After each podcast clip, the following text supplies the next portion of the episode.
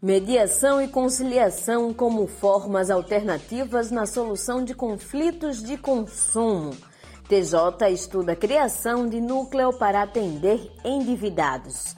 Eu sou Camila Caí e começa agora o Em Dia com a Justiça. Em Dia com a Justiça. Na última semana foi comemorado o Dia do Consumidor e a repórter Mara Almeida foi saber como os conflitos relacionados à relação de consumo podem ser resolvidos por meio da mediação e conciliação. Ouça na matéria. 15 de março é o Dia do Consumidor. A data foi reconhecida pela Organização das Nações Unidas em 1985 e lembra a importância dos consumidores e seus direitos. No Brasil, há inclusive legislação específica para as relações de consumo. Sancionado em 1990, o Código de Defesa do Consumidor destaca os direitos dos cidadãos ao realizar compras e solicitar serviços. Em 2019, o direito do consumidor era o assunto mais recorrente na Justiça. Naquele ano, foram cadastrados mais de 2 milhões de processos. E os Sejusques, Centros Judiciais de Solução de Conflitos e Cidadania, tiveram um papel crucial na mudança desse cenário. Todos os casos que vêm de direito do consumidor, né, que envolvam alguém que não recebeu um produto, ou que o produto veio com problema, ou com algum vício, ou tem algum problema durante a garantia, a gente atende e tenta resolver aqui pré-processualmente com mediação no nosso Sejusc. Mais de 60 mil processos relacionados ao direito do consumidor tramitam no Judiciário Alagoano. Para a mediadora Marisângela Melo, a mediação e a conciliação são os melhores caminhos para resolver essas demandas. Sem dúvida, a mediação e a conciliação são métodos adequados de conflito que funcionam. É bom por quê? Porque ela não resolve só a questão jurídica que permeia a demanda, mas também a questão social. Então, aquela briga de vizinhos, aquela briga do inquilino né, com o locatário. Então, consegue o ruído que a comunicação, às vezes, por falta da comunicação veio causar, ele consegue aqui ser esclarecido. E as relações são reconstruídas. Além dos Sejusques, as câmaras de mediação e conciliação também são parceiras da Justiça na resolução dos conflitos dessa área. A Câmara a gente tem dois procedimentos.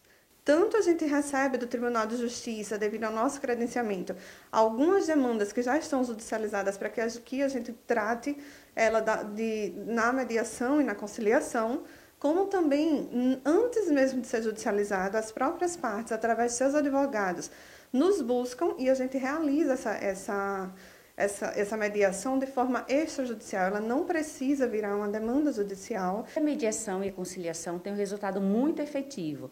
Por quê? Porque é um método rápido, simples, com menor desgaste emocional. Né? Quando existe algum foco de conflito, de desgaste no diálogo entre as partes, existe a intervenção do mediador, do conciliador. E o resultado, né, se as partes irão ou não fazer o acordo e como será realizado, é, e isso depende única e exclusivamente da vontade das partes. Para atender melhor os alagoanos endividados, o Judiciário está analisando a criação de um núcleo. O repórter André Risco esteve presente em uma reunião e conta como foi. Confira. O presidente Clever Loureiro recebeu a advogada Marié Miranda, diretora da Brasilcom, Instituto Brasileiro de Política e Direito do Consumidor. Entre os assuntos, o destaque ficou para a criação da Central de Tratamento ao Superendividado. Seria de acordo com a, a própria Lei 14.181, que ela descreve, ela, ela já tem lá especificando como esse tratamento.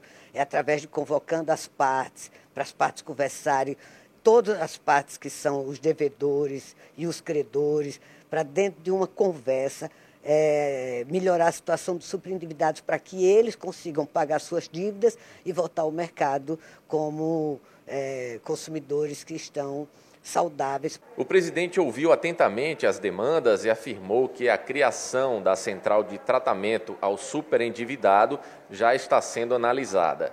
Ainda segundo o presidente do TJ, iniciativas que possam beneficiar os mais carentes são sua prioridade. Há algumas instituições até que já procuraram para que nós fizéssemos principalmente instituições financeiras, questão de alienação fiduciária, coisa que o valha, para que tentasse é, juntar todas essas demandas e que eles estão até propícios a negociações que seria uma forma do consumidor pagar dentro das suas possibilidades e seria uma forma também das empresas receberem o que acham que são devidos. O Em Dia com a Justiça fica por aqui. Para saber mais sobre as notícias do Judiciário Alagoano, é só acessar tjl.juiz.br e seguir o Tribunal de Justiça de Alagoas nas redes sociais. Até mais!